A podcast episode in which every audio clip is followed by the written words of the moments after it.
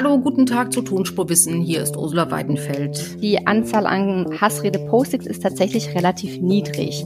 Aber diese wenigen Postings haben eine, eine sehr, sehr große Reichweite. Es gibt eine aktuelle Studie, die ähm, 714 antisemitische Inhalte verfolgt und zeigt, dass die ähm, von etwa 1,1 Millionen Nutzenden gesehen wurden. Wie wird man mit dem Hass im Internet fertig? Fragen wir eine Expertin, fragen wir Raffaela Andres. Tonspur Wissen. Endlich die Welt verstehen. Ein Podcast von Rheinischer Post und Leibniz Gemeinschaft.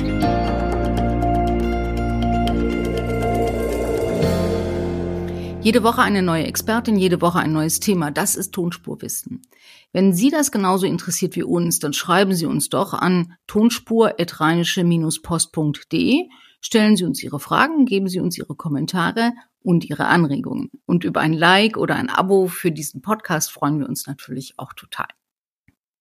Im Sommer 2019 wurde der Kasseler Regierungspräsident Walter Lübcke erschossen. Er wurde erschossen, weil er positive Aussagen zu Flüchtlingen gemacht hat und weil es anschließend einen Shitstorm im Internet gegen ihn gab, in dem wüsteste Drohungen ausgestoßen wurden und eben auch gesagt wurde und aufgefordert wurde, ihn zu erschießen. Das zeigt, dass Hass im Internet nicht etwas ist, über das man hinwegsehen kann oder wo man sagen kann, es ist nicht so wichtig und betrifft ja sowieso nur die Jungen, die auf Social Media unterwegs sind.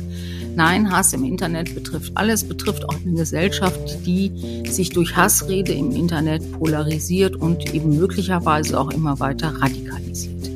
Was kann man dagegen tun? Was taugen Gesetze und Verordnungen gegen Hassrede? Wirkt so etwas überhaupt? Das frage ich jetzt Raffaele Andres, die am ZEW Leibniz Zentrum für europäische Wirtschaftsforschung zur digitalen Ökonomie forscht und sich mit Hassrede vor allem bei X, das ist das, was Twitter einmal war, was wir aber natürlich weiter Twitter nennen, damit alle wissen, was gemeint ist. Und Raffaele Andres forscht dazu. Hallo, Frau Andres. Hallo, Frau Weidenfeld. Frau Andres, was ist Hassrede im Internet? Als Hassrede oder eben Hate Speech ähm, werden aggressive und allgemein abwertende Aussagen gegenüber Personen, die bestimmten Gruppen zugeordnet werden, verstanden. Ähm, es ist aber wichtig, noch dazu zu sagen, dass es keine allgemeingültige Definition gibt, die jetzt einfach jeder an die Hand nehmen kann. Ähm, und tatsächlich wäre es aber auch selbst mit einer Definition manchmal schwierig zu sagen, was Hassrede eigentlich ist.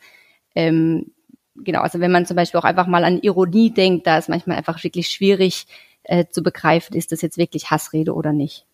Mhm. Also Hassrede heißt, ah, ich werde, äh, werde als Person beleidigt, verleumdet, beschimpft, weil ich einer bestimmten Gruppe angehöre. Also es gehört beides zusammen, nicht nur die einzelne Person, sondern es muss auch eine Gruppe dahinter stehen, für die man sozusagen äh, in, in, in Haftung genommen wird. Genau, das kann verschiedenes sein. Es kann die sexuelle Orientierung, das kann die Religion sein, aber es ist eben eine Zugehörigkeit zu einer Gruppe. Mhm. Wie unterscheidet man das von Fake News? Also Fake News ähm, sind absichtlich falsch verbreitete Informationen, die Menschen verunsichern und manipulieren sollen, aber eben nicht konkret ansprechen oder beleidigen. Und wenn wir uns jetzt auf die Hassrede konzentrieren, das wollen wir tun in diesem Podcast, wie groß ist denn das Problem? Ich habe mal nachgeschaut bei Twitter, das ist ja das soziale Medium, das am meisten deshalb auch diskutiert wird. Gibt es 260 Millionen Nutzer, die das täglich nutzen. Es gibt 500 Millionen Posts am Tag, das sind also 6000 in der Sekunde. Welche Rolle spielt da Hassrede? Wie viel Anteil hat es? Also das kommt ein bisschen drauf an, äh, von welcher Richtung Sie schauen, denn die Anzahl an Hassrede-Postings ist tatsächlich relativ niedrig. Aber diese wenigen Postings haben eine, eine sehr, sehr große Reichweite. Also ähm, es gibt eine aktuelle Studie, die ähm, 714 antisemitische Inhalte verfolgt und zeigt, dass die ähm, von etwa 1,1 Millionen Nutzenden gesehen wurden. Und dazu kommt dann auch diese hohe Zahl an Internetnutzenden, die überhaupt schon mal ein Hassposting gesehen haben. Das ist nach einer aktuellen Studie, liegt die bei 80 Prozent. Das heißt, 80 Prozent der Internetnutzenden sind schon mal mit Hassrede in Kontakt gekommen. Ähm, genau. Und ähm, obwohl es aber eben diese niedrige Anzahl an, an Hasspostings gibt, haben die ähm, also erstens diese große Weite, Entschuldigung, und eben auch ähm, große Folgen. Also es gibt einige Studien, die sich damit befassen. Ähm, manche gehen eher auf die persönliche Ebene und ähm, zeigen, dass äh, Folgen von emotionalen Belastungen zu Angstzuständen, zu Ess- und Schlafstörungen reichen können. Aber es gibt auch einige Studien, die auf die gesellschaftliche Ebene gehen und dann finden, dass ähm, Hate Speech auf sozialen Medien ähm, zur Spaltung der Gesellschaft beiträgt und auch Studien, die zeigen, dass es eine konkrete Kausalität von diesen Social Media Postings zu Hasskriminalität in der echten Welt auch gibt. Also wir haben zwar wenig an der Zahl, aber die haben eine enorme Wirkung, was eben auch einerseits damit zusammenhängt, dass Menschen eben gerne spektakuläre Sachen angucken und die genau. auch lesen wollen und zum anderen aber natürlich auch mit den Algorithmen, die dann eben die Sachen, mit denen Menschen viel interagieren, auch vielen anderen Menschen anbieten. Genau, ja. Wer macht sich denn eigentlich strafbar, wenn es einen Hasspost gibt? Ist es der oder diejenige, die den schreibt oder filmt oder veröffentlicht? Oder ist es die Plattform, also Twitter, TikTok, Snapchat, äh, Instagram, die das, die das verbreiten? Äh, da sind tatsächlich beide Parteien haftbar, also sowohl das Individuum, das den Hass verbreitet, als auch die Plattform, da sie den Hass eben ähm, noch mal mehr verbreitet, beziehungsweise bei der Verbreitung eben auch ähm, sehr wichtig ist. In der Realität ist es heute allerdings oft schwierig, die Nutzenden ausfindig zu machen, die den Hass posten. Ähm, es gibt zwar auch eine Novelle des ähm, Netzwerkdurchsetzungsgesetzes in Deutschland, ähm, dass die Plattformen nicht nur verpflichtet, strafbare Inhalte zu löschen, sondern eben auch äh, verdächtige Nutzer ähm, an die Strafverfolgungsbehörde ähm, weiterzuleiten und denen eben auch die äh, Daten wie zum Beispiel E-Mail-Adressen und IP-Adressen weitergeben. Ähm, allerdings ist genau dieser Abschnitt derzeit pausiert, weil das gegen eine EU-Vorschrift, nämlich dem Herkunftslandprinzip, verstößt. Das heißt konkret, ähm, in der Masse ist es momentan noch schwierig, die Hetzenden ausfindig zu machen. Man muss eben auch sagen, dass das Netzwerkdurchsetzungsgesetz aus dem Jahr 2017 ist, glaube ich. Das ist äh, wird im Moment gerade abgelöst durch den European Services Act, also durch europäische Gesetzgebung, die genau. große Teile davon dann am Ende überflüssig macht. Und das zeigt vielleicht eben auch, in welchem Graufeld man sich bewegt. Aber wie findet denn so eine, eine soziale Plattform, Medienplattform, wie findet denn die Hassrede, wenn sie sie finden will? Ähm, also die meisten Plattformen benutzen maschinelle Lernalgorithmen. Also das heißt, sie, ähm, die, sie haben Algorithmen, die trainiert werden mit ähm, vorhergehenden Hassrede-Postings, um dann neue zu, äh, zu finden. Ähm, ich kann jetzt gerne auch noch mal ein bisschen tiefer auf Twitter eingehen, da kenne ich mich einfach am besten aus.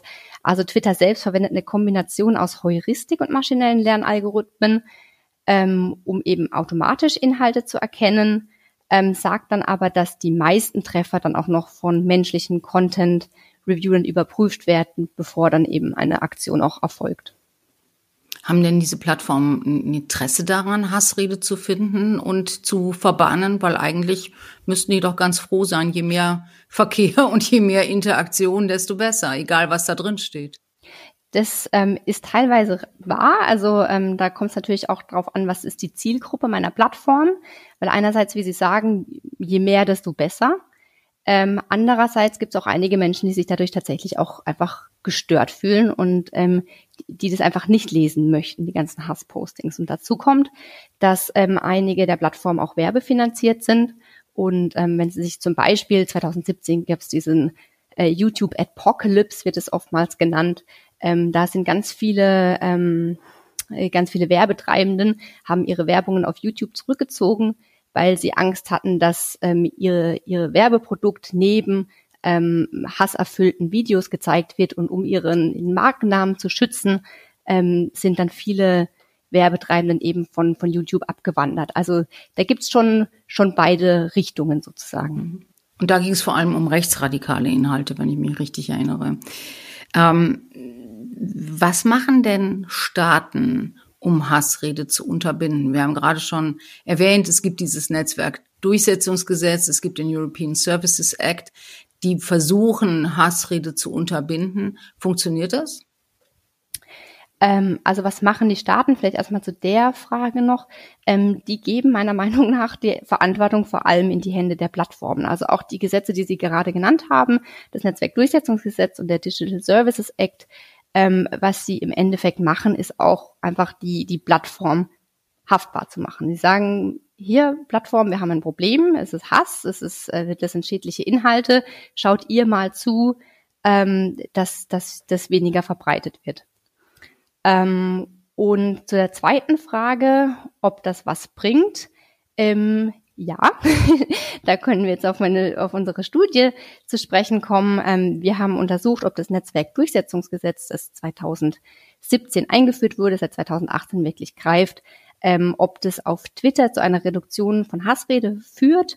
Und ähm, da haben wir einen, einen sehr robusten ähm, Effekt gefunden, und zwar, dass eben sich die Hassrede, also die Prävalenz und die Intensität der Hassrede auf Twitter reduziert. Also die Häufigkeit und der äh, geäußerte Grad an Hass sind weniger geworden. Wie haben Sie das denn untersucht? Haben Sie die alle gelesen? Nein, ähm, zum Glück mussten wir die ganzen Tweets nicht selber lesen. Das haben wir in Algorithmus äh, machen lassen. Ähm, es war auch wirklich, also die Beispiele, die ich mir angeguckt habe, das war auch wirklich ähm, furchtbar zu sehen und hat überhaupt gar keinen Spaß gemacht, ähm, über diese Texte zu gucken, was da Menschen ähm, tatsächlich in die Welt verbreiten. Also da bin ich sehr froh, dass wir in der Masse einen Algorithmus hatten. Perspective API heißt der, den wir da verwendet haben. Was wir jetzt konkret gemacht haben, ist, dass wir Daten von Twitter heruntergeladen haben und die Hassrede in den konkreten Inhalten vor und nach Einführung des NetzDGs messen ähm, wir vergleichen dabei die Entwicklung von Hassrede in einer Zielgruppe in Deutschland, nämlich ähm, Twitter-Nutzende mit rechtspopulistischen Ansichten und vergleichen die mit der Entwicklung einer vergleichbaren Gruppe in Österreich, die also nicht vom Gesetz betroffen ist. Und diese Einschränkung haben wir bewusst gemacht, da wir, wie gesagt, Hassrede in der Allgemeinheit doch glücklicherweise gar nicht so oft vorfinden und ähm, wir damit eben auch eine Zielgruppe des Gesetzes analysieren, was von größerem Interesse ist, als ähm, einfach in die Breite zu gucken, wo Hassrede eben doch nicht so oft vorkommt. Das Vorgehen hat einige Vorteile. Ähm, Österreich und Deutschland sind kulturell und geografisch sehr nah aneinander. Ähm, in beiden Ländern wird Deutsch gesprochen, daher konnten wir auch das gleiche Hassredemaß, also genau den gleichen Algorithmus, auf unsere Untersuchungs- und Kontrollgruppe anwenden und vergleichen und im Endeffekt dann eben finden, dass ähm, das NetzDG in Deutschland dazu führt, dass das Hassredemaß im Vergleich zur österreichischen Vergleichsgruppe gesunken ist. Also weil in Österreich es kein Netzwerkdurchsetzungsgesetz gab, sondern eben nur die Regeln, die Twitter für, für alle anwendet. Und in Deutschland gab es eben diese neue Gesetzgebung. Sie haben gerade gesagt, Sie haben einen Algorithmus drüber laufen lassen. Haben Sie den selbst gemacht oder woher kriegt man so einen Algorithmus, um rauszufinden, ob es Hassrede gibt oder nicht? Nee, genau, da möchte ich mich nicht mit falschem Ruhm bekleckern, deswegen habe ich auch das Perspective API dazu genannt. Wir haben den Algorithmus nicht selbst trainiert. Ähm, wollten wir am Anfang erst machen, haben dann aber gedacht, also diesen Algorithmus, den wir jetzt verwendet haben, der wurde von Google trainiert mit einer unglaublichen Anzahl an, an Trainingsdaten und ähm, eben verschiedenen ähm, Layern heißt es, also mit verschiedenen Lernmethoden. Also ähm, alles, was wir gemacht hätten, wäre deutlich schlechter gewesen als das, ähm, was Google entwickelt hat. Daher haben wir uns auf, auf den Algorithmus von Google verlassen. Und wie kann man rausfinden, ob das auch richtig ist? Ich meine, Google ist selber auch ein, eine große Plattform, hat selber auch Inhalte im Netz. Jetzt könnte man ja sagen, wenn die alle sich einig sind darüber, dass Hassrede für sie eigentlich gar nicht so schlimm ist wie für Regierungen oder für die Bürger der Länder, die betroffen sind, dann machen wir einfach mal einen toleranten Algorithmus und lassen ihn drüber laufen und alles ist gut. Ja, also ähm, das Erste, was da dagegen spricht in unserem Fall, ist, dass unser Hassredemaß kein, kein Maß von 0 und 1 ist. Das ist nicht binär, sondern es ist kontinuierlich. Das heißt, auf einer Skala von 0 bis 1 kriegen wir pro Text eine Zahl genannt und die ist dann eben auch mal 0,45832.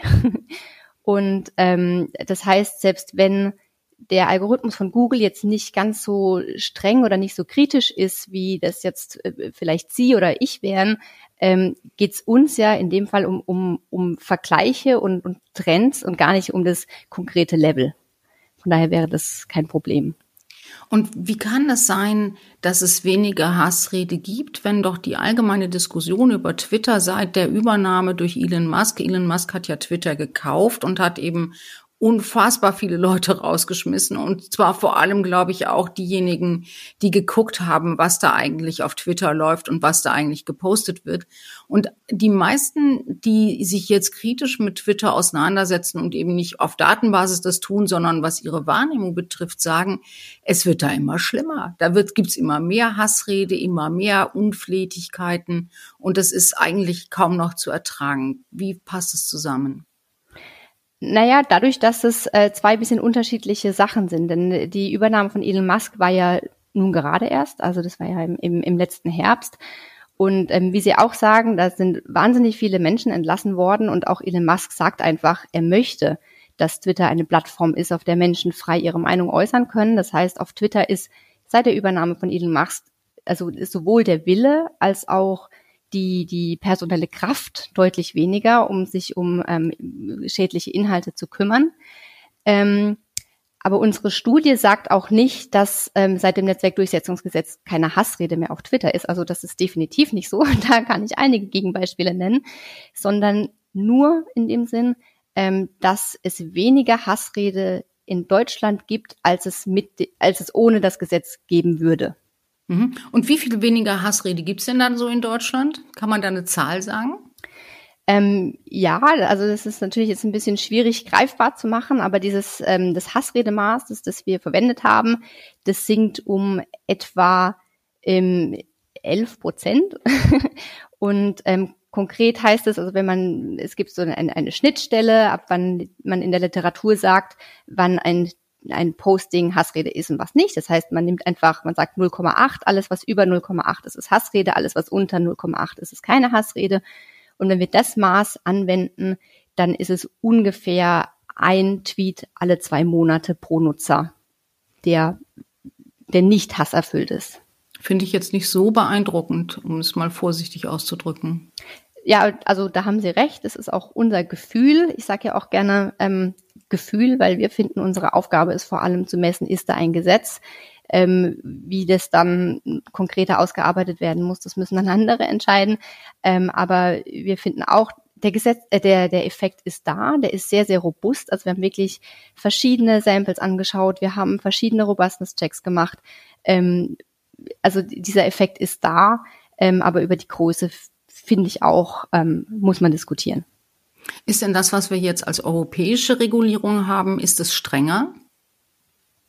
Ähm, nein, es ist eher noch mal schwächer. Also was ähm, ein, großer Kritikpunkt auch ist, zum Beispiel, ähm, dass ähm, jetzt kein inländischer Zustellungsbevollmächtigter mehr ähm, anzuschaffen ist, sozusagen für die Plattform. Das heißt, dass, jedes, dass jede soziale Plattform eine Adresse zum Beispiel eben in Deutschland braucht, an die man sich wenden kann, wenn man Beschwerden hat und an die man äh, zum Beispiel dann auch eine Klageschrift zustellen kann, wenn man sich vor genau. Gericht wehren will. Genau, und das heißt, oder das wird wohl darauf hinauslaufen, dass ähm, Beschwerden jetzt nochmal länger, längere Zeit in Anspruch nehmen und auch einfach nochmal umständlicher sind, wobei die Hürde natürlich sowieso schon ähm, so niedrig wie möglich zu halten ist eigentlich. Ähm, was ich allerdings eine sehr, sehr gute Idee finde im Digital Services Act ist ähm, eine, die, die sogenannte Transparenzdatenbank. Da wird jetzt ähm, jede Plattform, äh, die eine bestimmte Größe erreicht, ähm, verpflichtet, jegliche Content-Moderationsentscheidungen, die sie trifft, in dieser Transparenzdatenbank zu hinterlegen und zwar mit einer Begründung. Und äh, diese Transparenzdatenbank wird dann auch für Forschende zugänglich gemacht. Das heißt, ähm, da hoffe ich mir auch persönlich, ähm, dass es dann einfacher ist, ähm, die Content-Moderationsentscheidungen nachzuvollziehen, zu hinterfragen und ähm, darüber zu forschen. Wer moderiert denn den Content eigentlich? Sie hatten eben schon gesagt, oder wir hatten eben schon über Twitter gesprochen und darüber, dass da eben kaum noch Menschen sind, die das kontrollieren können. Ist das bei anderen sozialen Plattformen anders? Sind es Menschen oder sind es Maschinen, also Algorithmen, die kontrollieren?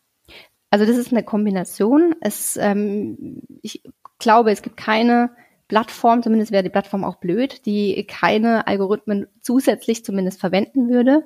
Ähm, allerdings ähm, machen es die meisten wie Twitter, dass sie eine Kombination verwenden, also dass es einen Algorithmus gibt, der vorab durch die Tweets geht oder Entschuldigung, durch die Postings geht und ähm, dann verdächtige Postings eben an, an Menschen weiterleitet, die dann diese verdächtigen Postings eben dann die, die finale Entscheidung treffen. Wenn man nochmal so drauf schaut, und wir hatten ja eben schon dieses Argument von Elon Musk, der gesagt hat, ich ähm, will jede Meinung auch in ihren Extremen auf meiner Plattform zulassen, weil das mein Verständnis von Meinungsfreiheit ist. Wenn man sich jetzt Gedanken darüber macht, ob strengere Regulierung mehr bringen würde, würden Sie sagen, ja? Ähm, das kommt darauf an, was mehr Regulierung bedeutet und was man auch erreichen möchte. Ähm, also für mich ein diskutables Mehr wäre zum Beispiel die Ausweitung der Regeln auf kleinere Plattformen, damit die Nutzenden nicht einfach auf eine kleinere Plattform gehen können, um sich da weiter zu radikalisieren. Weil jetzt nur sieben, acht, neun, zehn Plattformen davon erfasst werden, nämlich die ganz großen, die mehr als 45 Millionen Nutzer haben, glaube ich, ne? oder? Zwei Millionen aktive Nutzer. Mhm. Ähm, allerdings, ähm, genau, also da gibt es eine ganz bekannte Bewegung von, ähm, von Twitter-Nutzenden tatsächlich zu Parler, ähm, die sich dann da in dieser, in dieser, auf dieser Parler-Plattform einfach quasi getroffen haben und dann da weiter radikalisiert haben. Ähm, allerdings muss man auch dazu sagen, ist es trotzdem nicht, also nur wenn Leute auf eine kleinere Plattform abwandern, heißt es nicht, dass das Gesetz nichts bringt, weil ähm, die Leute dann doch eher in ihren kleineren Gruppen bleiben und, und diesen Hass und diese Spaltung eben nicht so in diese Gesellschaft bringen. Ähm, und außerdem ist es, ähm, ist Content-Moderation sehr, sehr kostspielig und erfordert sehr viel Know-how. Und ähm, das wäre für viele kleinere Plattformen wahrscheinlich nicht tragbar und auch eine große Markteintrittsbarriere, was wir natürlich auch nicht wollen. Also von daher, dieses Mehr finde ich zwar diskutabel, aber auch ein bisschen fragwürdig und was ich, was man vielleicht auch noch argumentieren könnte, wäre, ähm, dass man die Strafbarkeit für die Content-Moderation nicht nur auf systematisches Versagen bezieht, so wie es momentan beim Netzwerkdurchsetzungsgesetz der Fall ist, sondern dass Plattformen auch für falsche Einzelentscheidungen zur Rechenschaft gezogen werden könnten. Ähm, das macht man momentan noch nicht, weil man ähm, Angst vor dem eben sogenannten Overblocking hat, was Sie gerade angesprochen haben, dass die Plattform ähm, potenziell verleitet werden könnte, aus Angst vor Strafe lieber mal den, den, den Post zu löschen, als ihn stehen zu lassen. Ähm, aber da ist eben einfach wichtig, dass man dieses Overblocking eben auch im Kopf hat und dass man eben nicht nur bestrafen sollte, wenn ein Hassposting nicht heruntergenommen wird, sondern wenn ein Post heruntergenommen wird, der keine Hassrede beinhaltet. Also das ist wirklich eine, eine sehr, sehr schwere Waage. Was spricht denn dagegen, eher strenger zu sein, als wie Sie jetzt empfehlen, eher vorsichtig zu sein? Man könnte ja auch sagen, das ist so widerlich da, ähm, je strenger die Regeln, desto besser. Und desto eher kann man seinen Kindern empfehlen, nutzt es ruhig, desto eher kann man selber sich da bewegen, ohne das Gefühl zu haben, man wird irgendwie mit, mit Inhalten konfrontiert, die man nicht haben möchte. Also das würde eben die Gefahr dieses Overblockings ähm, stark erhöhen. Und das würde also, eben heißen, dass die Meinungsfreiheit zu stark beschränkt wird. Genau, also wir wohnen, wir leben ja immer noch in einer, in einer Demokratie, in der man doch auch verschiedene Meinungen einfach akzeptiert und haben muss. Und auch bestimmte Äußerungsformen akzeptiert und haben muss. Sind Sie eigentlich auf Twitter? Ja. Und nutzen Sie das gern oder welchen, welche Plattform nutzen Sie sonst noch und welche machen Ihnen Spaß? Wo würden Sie sagen, das ist, ähm, die haben eine gute Content-Moderation und die sind äh, in Ordnung, was Hassrede angeht, jedenfalls halbwegs? Ähm, also ich nutze tatsächlich am liebsten Twitter. Aber, und hier kommt das große Aber, ich folge nur ganz bestimmten Personen und äh, nutze eigentlich auch im Feed immer nur dieses, äh, den, den folge ich Reiter. Also gerade auf der App kann man ja, hat man ja die verschiedenen Reiter seit neuestem und ich bin eigentlich nur auf den folge ich ähm, Reiter. Damit sehe ich tatsächlich auch einfach nur, was die Menschen in meinem Umfeld machen von denen es mich auch interessiert. Ja, und man muss eben auch sagen, dass Ökonomen im Großen und Ganzen pfleglich miteinander umgehen. Nicht alle unter den Ökonomen, aber die meisten. Das stimmt. Wir haben jetzt darüber gesprochen, dass Meinungsfreiheit gewahrt werden muss, aber ist denn nicht ähm, Hate Speech selber auch etwas, was bestimmte Leute abschreckt, die dann eben gar nicht mehr auf einer Plattform sind, die sich gar nicht mehr informieren oder die auch einfach gar nicht mehr mitreden wollen, weil es ihnen zu anstrengend ist. Absolut. Und ich finde, es ist tatsächlich auch ein sehr, sehr wichtiger Punkt, den man da ähm, so auch mal noch sagen muss, der, der ähm, vielleicht auch nicht wahrgenommen wird von vielen Menschen. Aber es gibt ähm, eine Studie aus 2019, die Internetnutzende befragt haben Und da haben 54 Prozent gesagt, dass sie sich aufgrund drohender Hasskommentare seltener mit ihrer politischen Meinung in Diskussionen im Netz einbringt. Also da finde ich, sieht man eben, dass Hate Speech selbst auch die Meinungsfreiheit einschränkt und eben diese me gefühlten Mehrheiten verschiebt. Also das sagt man ja auch oft, dass durch die Hassrede im Netz, wir hatten es vorhin schon davon, dass es eigentlich sehr, sehr wenige Postings sind, die aber die eine große Reichweite haben, dass, ähm, dass es sich in den sozialen Medien so anfühlt, als wäre es ganz normal und in Ordnung, zum Beispiel über Ausländer ähm, zu lästern. Hm, und das würde natürlich heißen, dass sich der politische Diskurs, der politische Gesprächsraum, den diese sozialen Medien ja auch ähm, sind, dass der sich eben verengt und zum Negativen verändert. Genau, ja. Frau Andres, vielen Dank. Danke auch. Wenn Sie auch so Ihre Gedanken und Kommentare zu dem Thema haben, empfehlen wir natürlich Social Media. Die Leibniz-Gemeinschaft finden Sie auf X unter @leibnizwgl, die Rheinische Post unter @rponline, Raffaela Andres unter Andres Raffaela und Raffaela mit PH bitte und mich unter das tut mir. Danke fürs Zuhören. Tschüss, bis zur nächsten Woche. Ihre Ursula Weidenfeld.